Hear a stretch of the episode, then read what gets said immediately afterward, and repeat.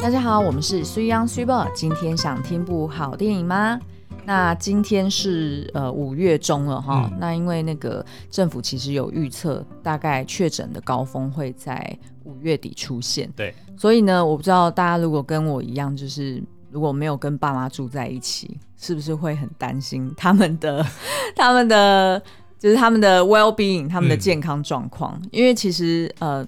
就是我时不时都要问他们一下，说，哎、欸，就最近还好吗？有没有缺什么食物啊？有没有缺有没有缺快筛啊？维他命啊？哎，欸、对对对，因为其实就是我我爸是超过六十五岁嘛，嗯、那我妈也快接近了，所以其实他们算是高风险族群。对，那我就会特别的担心他们说，就是他们如果食物不够，又要在外面抛头露面的话，嗯、就会增加染疫的风险。所以其实呢，就是时不时就是会蛮挂念，不知道他们现在。还好吗？那也因为就是担心他们，就是因为习惯看新闻频道，嗯，所以他们每天看到的都是恐吓他们得病之后会怎么样，会怎么样，是就基本上就是讲的很可怕。大家也知道新闻就总是比较耸动嘛，对对对对。那所以我还要就是时不时分享那个林氏璧孔医师，就这个频道我们之前有介绍过，嗯、就是希望能够推广他们正确的去认识。呃 COVID nineteen 这个疾病，对，而不是出自于全然的恐惧，或者是日本自助旅游。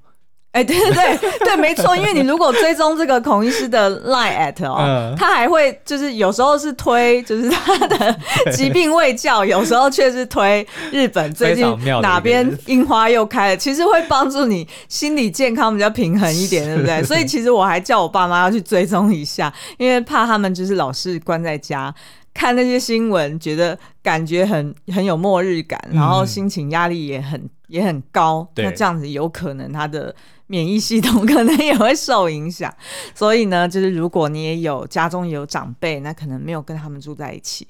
可能提醒大家时不时打个电话聊聊天，转移他们的注意力，熬过这段期间。对，对因为我觉得很多很多人，甚至我们在早期的时候，可能也是第一个反应，就是说哦，就不要出门。或者说啊，就是不要去跟人有互动，就是最好的保护自己的方法。嗯，那这个呢，在做法上虽然是没有错，可是的确会在心理上造成很大的压力，因为等于说我们好像在不理解、不详细理解原因的的情况之下，好像就认为说，哦，你只要去人多的地方，你就有很有可能会染疫。这个虽然是没有错，对，但是我觉得反而是如果我们要去了解原因，或者是说去更加理解这个疾病的话，你即使在做这些行为的时候，你才不会就好像。变成说哦，我也不知道会怎么样，或者然后就被强迫自己说，我只能关在家里。哎、欸，我有跟你讲过说，说其实我就是过去这三年，我做非常多的梦，是有关我在梦中，嗯。没有口罩，然后不知道为什么没有口罩，然后我知道为什么，对，因为梦是窥视多重宇宙的窗口，所以你在梦中没有口罩，代表说某一个多重宇宙的平行时空里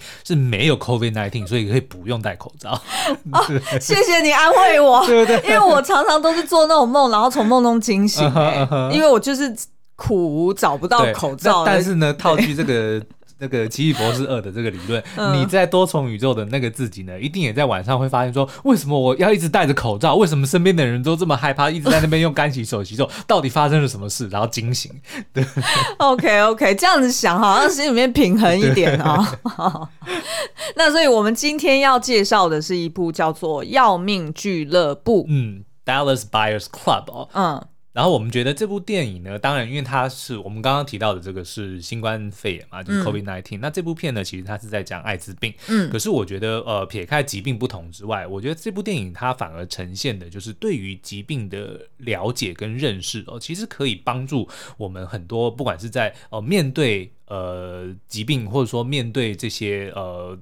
有关自身健康的时候，你能够做出正确的判断，然后重点是你可以避免你做出错误的判断，因为对于这个疾病的不了解而做出错误的决定。而且这个男主角他其实是他的。背景是在一九八五年嘛，对。那在那时候，大家其实对于艾滋病其实是认识的程度其实是非常低的，而且是有非常多的误解。嗯、像我们那个时候最常看到在在戏剧里面的呈现，就是他们会叫艾滋病叫做 gay cancer，、嗯、就是同性恋癌症。嗯，也就是说，只他们认为只有同性恋的人才会得到这种不治之症。嗯，所以一开始其实这个男主角呢，他也是出自于就是对于这疾病不够认识，嗯、然后所以罹患这疾病。那后来呢？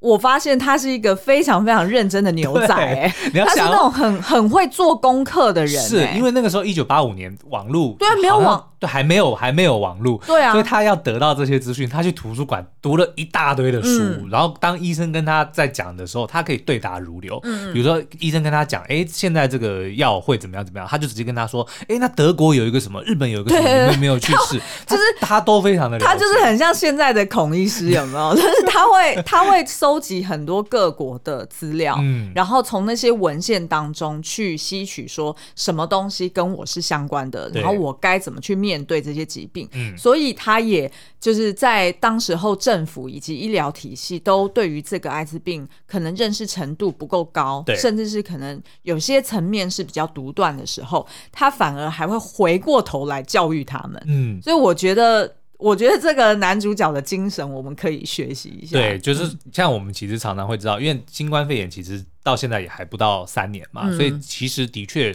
全世界的即使是专家们都对他也是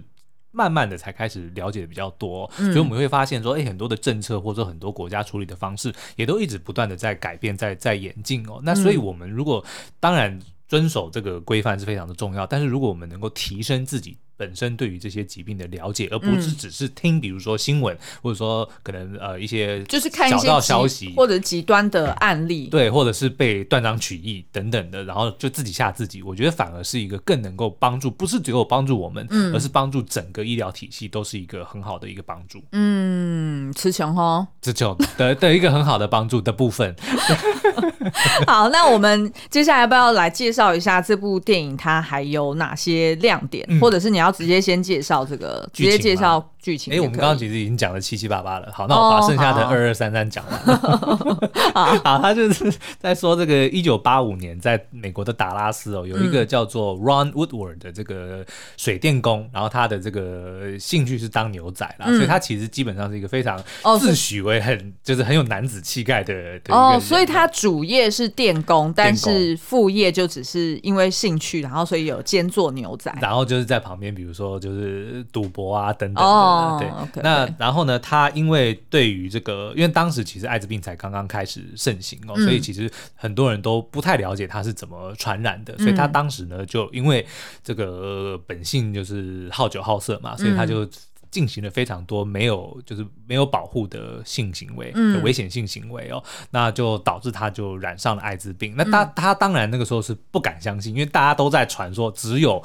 同性恋才会才会得这种病哦。而且他本身其实那时候他自己的价值观也是也是排挤同性恋的哦，对对不对？对他也是很对他们很歧视的，嗯，嗯，所以当他染上这个疾病的时候，反而他自己。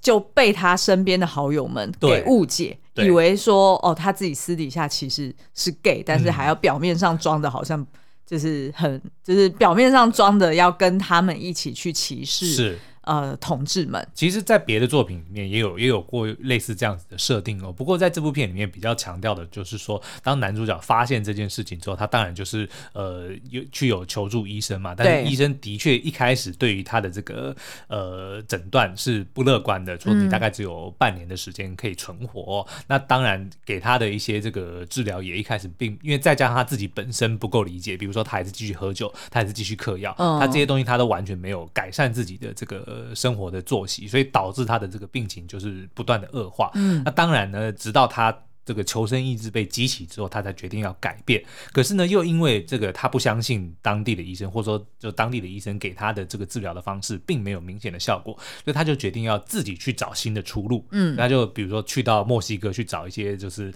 当地的算是黑市的医生哦，就是帮他去做一些呃很另类的治疗。嗯，比比如说他们就不开药了，他给他开维生素，让他吃维他命，嗯，嗯，然后就是调理他的这个身体，然后反而哎，他发现他的这个身体状况反而变得比以前吃那个医生所开的药来得更好，嗯，所以他就开始就不断的想要去研究说，那他到底是什么原因可以可以，就是有没有什么别的方法来治疗他？嗯，哎，我觉得在这边我们要就是说明一下，嗯、因为其实。大家就可能会觉得说啊，那他这样子是不是就跟现在很多走偏方？对长辈们就是听那种地下电台，对，然后再卖药，然后就直接去跟他们买那种一两千块的药，然后反而不去医院治疗。嗯、其实我觉得我们可能要说明一下这个背景，因为当时候呢，就是呃呃，政府美国政府它有批准一款抗艾滋病的药物，嗯、就叫做 AZT。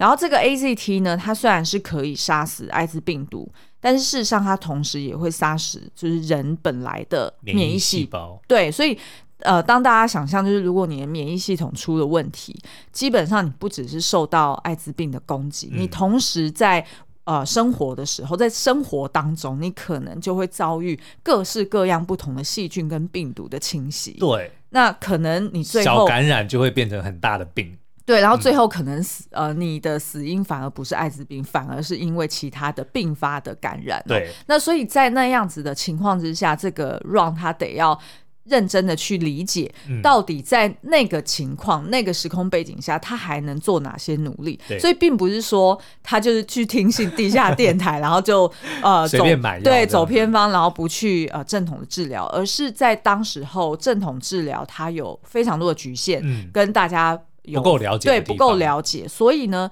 其实我们刚刚前面讲的，他为为什么说他很认真，就是因为他即便是。呃，就是去先吃维生素，嗯，但是他同时间也做了非常大量的研究，对，嗯，他才明白说，哦，原来这个 AZT 在杀死艾滋病的这个病毒的同时也，也也杀死了很多他的免疫细胞，所以他才明白为什么自己的身体越来越虚弱，嗯，所以当他去找到这个所谓的黑市医生的时候，他才明白为什么黑市医生所做的这个疗程是有效的，嗯，而且这个黑市医生其实他并不是蒙古大大夫哦，嗯，他其实原本也是一个合法的美国医生。对，但是就是因为他所用的这个疗程不被美国那个时候不符合正统 CDC 的这个、嗯、怎么讲规范或者是等等的，嗯、所以就被吊销了执照。所以并不是说这个人他本身是不懂的，他其实是懂的，嗯、只是因为不符合当时政府的规范。嗯、但是当时政府也是因为对这这些这个东西不够。了解嘛，嗯、所以自然而然就是这个冲突，并不是代表说哦，这个医生或者说他的疗效是错的，嗯、只是还没有那个时候被政府给认证而已哦。所以我们并不是在鼓吹大家要去听信偏方，而是要去了解这个疾病，嗯、你才能够知道说，好，也许有些东西。在规范上是不对的，对，但是那只是规范的问题，并不是说这个东西本身是有错的。嗯，对好哦，讲到这里是不是觉得有点 很险，欸、很险，对不对？但是呢。嗯规定就是规定，所以政府的那些什么，不管是隔离啊，或者说一些什么防疫的规范，大家一定要遵守。我们没有叫大家不要遵守这些规范，但是呢，你要去多了解这个疾病跟你自身的关系。没有，因为其实我们现在就是在说明这这部电影它当时候的这个 context，嗯，然后跟呃他的这个角色他是怎么在有限的有限的这个政府的规范之下去寻找。各种出路，对，那所以就被他找到了这样子的一个方式哦。那当然呢，呃，他的行为就。会受到了这个药管局跟药商的这个阻挠嘛？对，因为等于就消息开始慢慢传出来了，不仅仅是他自己有食用这样，呃，就是采用这样子的疗法，他同时呢也成立了一个买家俱乐部，对，他就等于说帮很多跟他一样的人哦，嗯、去去从国外取得这些呃药品，但其实他那个也不完全都是药诶，很多真的都是营养食品，哦，其实是营养食品。对，所以当他被查的时候，嗯、他也觉得很很很很生气啊，说，哎，我吃维他命为什么？不行，嗯，对不对？但是因为就是没有得到这个。政府的的准许，我觉得主要也是因为他是有去教育他旗下的这些会员们，嗯、呃，他去跟他们说不要使用 AZT。对，我觉得是因为这样子，哦、因为那些病人们本来有他自己的主治大夫，对，然后他就反而这些病人们就不再去医院报道了，嗯、然后所以他们的主治医生就知道这件事情嘛，对，所以才来看说，哎，到底这个 club 是在卖什么？为什么会？就是我的病人都不来，就是。不来做正。统的这个诊疗了，那的确对于医生们就会很担忧，所以才去就是举报了这间 club。对，所以我觉得他主要应该是这个原因。是，可是我们也得要帮这个医生们说话，嗯、因为就等于说，虽然这个是因为是戏剧的的关系，我们都会认为说，嗯、哦，男主角他就是英雄，对，他就是我们的这个主人公，所以他做的事情都是对的。但是其实呢，我们要看到、哦，在那个当下，在那个那个时空背景里面，的确艾滋病的这个理解是不够的，所以的确也都还正在找要如何的去找到呃合适的治疗的方式哦。嗯、那这个时候你就必须要有非常科学、非常呃有规范的一些实验的过程，你才可能去排除一些这个就是怎么讲，就错误的错误的结果嘛，才能够找到真正的疗效。所以。这个男主角所做的这件事情呢，虽然好像帮助了很多人，但其实对于整体的这个疾病的帮助是没有没有实质的的帮助。比如说他他没有办法去记录，对啊，比如说你好，你真的你去引进这些疗效有用了，可是你没有按照科学的方式去把它记录下来，对，去排除哦有些什什么是对的，什么是不对的。对对对，那这样子，就算你治疗了很多的个案，嗯，但他却没有办法形成一个说能够帮助所有人的一个一个一个怎么讲？嗯，一个疗程或者是一个一个程序，嗯，对啊。那而且呃，这这部电影其实它最终它的结局其实是这个男主角当然就被告上法院，对。好，那但是事实上呢，他最后他自己是可以获得就是法院认证说，说你可以自己用，对，你可以自己用，但是你不要你不要，不要卖给别人，对，你不要帮别人用。但是我觉得这一部戏其实也也凸显着说，其实真的是。生命会找到出路，就人真的会找到方法。像一开始他就知道说，哦，我卖药我有问题，就是我会违反这个政府的规定，对不对？好，我不卖药，我成立俱乐部，你们缴会费，你缴会费，然后我给你吃药。所以你不是跟我买药，你是跟我买会员，但是会员呢可以得到，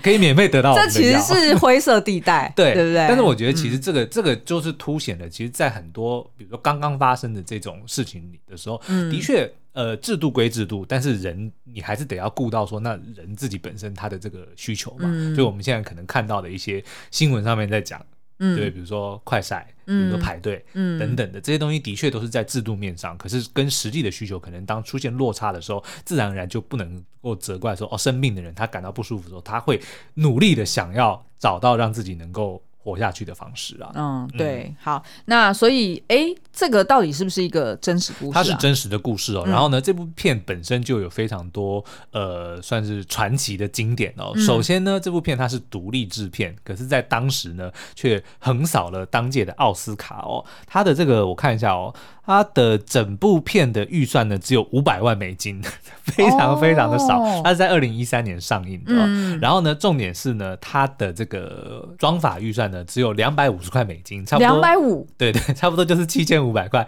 老实说呢，如果你去店里面买一件好一点的衣服，大概就不止七千五百块了。哎，那该不会他要所有的演员自备自己的？是，然后妆法也是非常的就是阳春哦。嗯、可是呢，他竟然得到了当年奥斯卡的最佳妆法。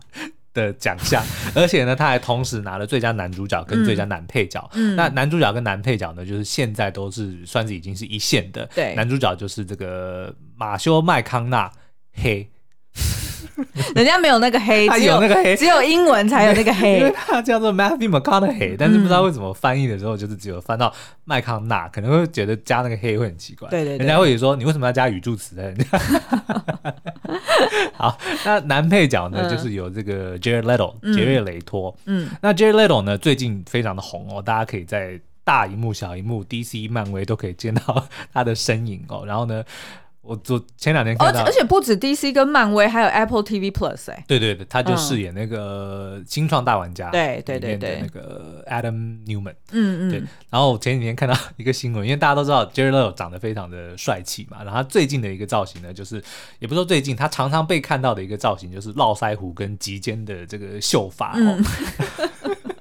其实那比较不像秀发，那像乱发。哎，没有，他的发质非常的好，他有一点自然卷，是不是？他的发质非常的柔顺。但是 anyway，就是我们看到一个消息，就是他有一张照片是他的这个肖像哦，就看着远方的肖像，然后下面呢有一位阿婆在双手合十膜拜他，然后他自己讲说那个是他家中的长辈哦，所以就是说他的那个造型非常像耶稣。好，但是也就是因为他的这个呃本身的条件非常的好，然后这个演技又很精湛哦，嗯、所以他而且他已经五十几岁了，你知道吗？他真的超级 baby face 哎、欸，对，他看起来很年轻，可是他其实已经出道很久了，嗯、所以呢，他也在因为这个精湛的演技，在达拉斯买家俱乐部呃要命俱乐部里面呢，他就荣获了当年的奥斯卡最佳男配角，而且他是饰演一位呃我不知道有没有真正的变性，但是就是、嗯、呃 LGBTQ plus 的族群，然后呢。就也因为得病，所以就非常的瘦哦。他也因为这部片，他瘦瘦了好报二十几。公斤，嗯，就跟真的跟纸片人一样。男主角也是，因为他们都要呈现说得病之后的那个身形哦，嗯，所以他们的确都做出了非常大的牺牲，但是也、嗯、也少见罕见的，就是同时一部电影拿下的男主角跟男配角。嗯，我觉得这部片就是在你的这个就是形容它的成本非常低，嗯，然后但是呢却请到这两个超大咖来来飙戏，其实光是这样子就已经觉得看得很过瘾了。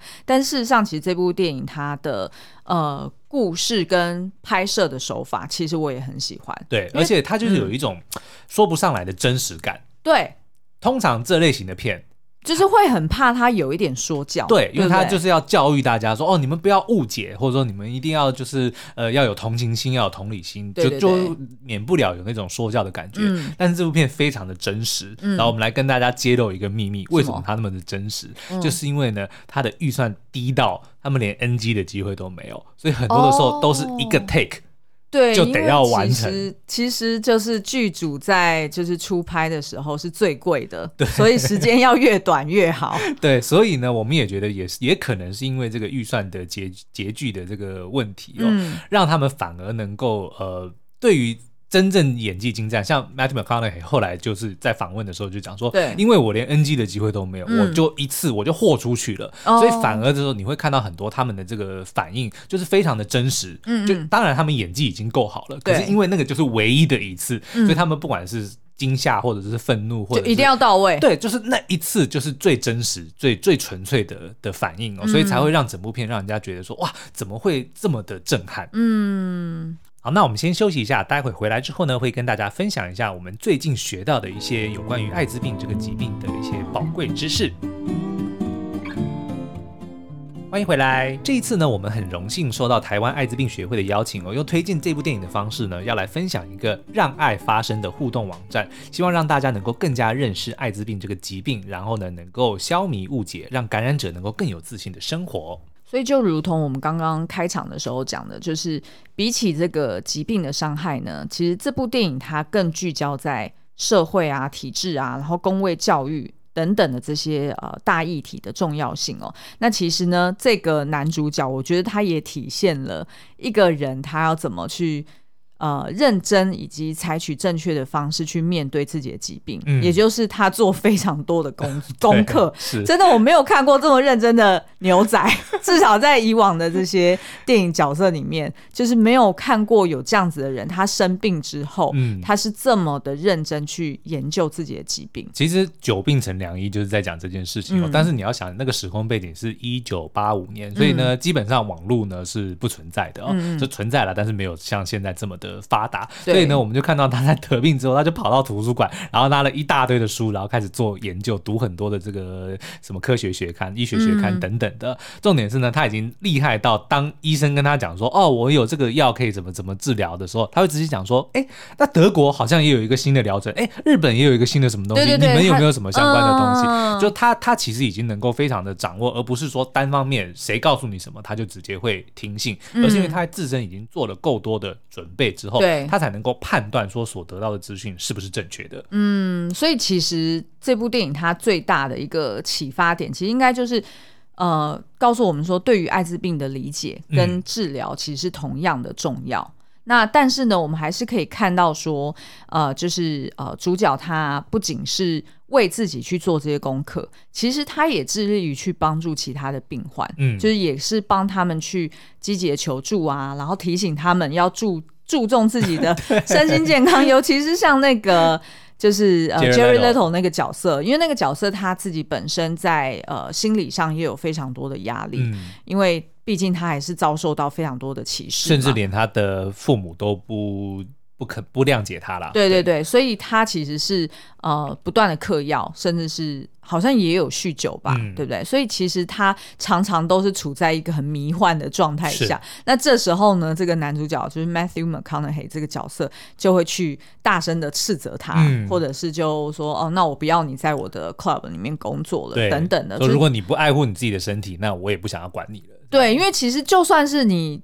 吃一大堆的维他命好了，嗯，但是你平常的生活作息是非常糟糕的，对，那完全就是丢到水里面浪费了呀。嗯，所以其实他其实重点还是在讲说，呃，要帮助人之前，你还是要想办法先自助，对。那唯有你自己好起来了，你才可以去帮助别人。那同样的也是，如果你不帮助你自己，那别人就算要怎么样帮你，比如说像一开始人家给他吃药。他的确有吃药，但他同样的还是继续喝药、喝酒，还是继续的嗑药。那其实吃再多的药，也就算把你的 A 治好了，那、嗯、其实你其他的部分也一样的，就是都都坏掉掉。嗯。坏聊聊，坏聊聊，贵州坏了了，贵州坏了坏了。好，没关系，你就是对于这个闽南语不是太熟悉，我们可以多练习。好，那所以这个让爱发生的这个呃官网呢，它其实呃它的出发点跟它的目的就是希望说感染者可以勇敢的去面对生活，因为现在只要就是艾滋病感染者能够。接受稳定的治疗，达到 U 等于 U，undetectable 等于 untransmittable。嗯，意思就是说测不到病毒等于不具传染力。嗯，那么生活也可以回归到感染前、感染之前的这个生活状态。对，那其实我觉得要说明这个 U 等于 U 这个这个新概念呢，嗯、可能就要先说明一下，那到底艾滋病是什么样的一个疾病？对，它到底是怎么感染的？好，那艾滋病呢？AIDS 哦，是一种透过 HIV 艾滋病病毒在人体的体液间传染的感染疾病哦。那感染之后呢，平均经经过五到十年的潜伏期才会发病。然后呢，发病呢会使人的免疫系统失调，进而引发其他的病症哦。所以就如同我们在电影里面看到的那个，因为他吃了那个 AZP 的药，虽然是有杀死病毒的这个功能，但是因为他也杀死他的免疫细胞，嗯，所以反而让男主角。特别的虚弱，嗯，就是因为这个艾滋病病毒基本上就会攻击人的这个免疫系免疫系统哦，嗯，然后呢，尽管这个艾滋病毒的潜在潜伏期的时候是没有症状的，可是如果呢没有治疗的话，仍然会传染。嗯嗯，那它主要的这个传染途径呢，就除了我们大家所理解的性行为啊，呃，再就是交换针头啊、嗯哦，然后再就是母体垂直传传染。那所以呢，其实预防的方式非常的直接哦，就是呃。透过保险套啊，或者是预防性的投药、艾滋病毒的筛检等等。那目前的治疗的成效呢？嗯，呃，老实说，目前并没有完全可以根除体内病毒的治疗方法。但是因为现在的医疗进步，所以多数的感染者呢，他每天呃只要只需要就是服用呃一颗抗病毒的药物，然后就可以有效的去抑制体内的病毒量。那对于上就是还没有发病的这样子的这个感染者来说呢，呃，有机会终身不发病。嗯，然后对于呃，就是以寿命或者是生活的状态来说，其实是可以呃，应该是有机会可以做到跟其他人没有太大的差异的。嗯，那所以呃，其实这个艾滋病协会呢，它其实就是要推广说，在稳定的治疗之下呢，当感染者维持血液中的病毒量测不到六个月以上。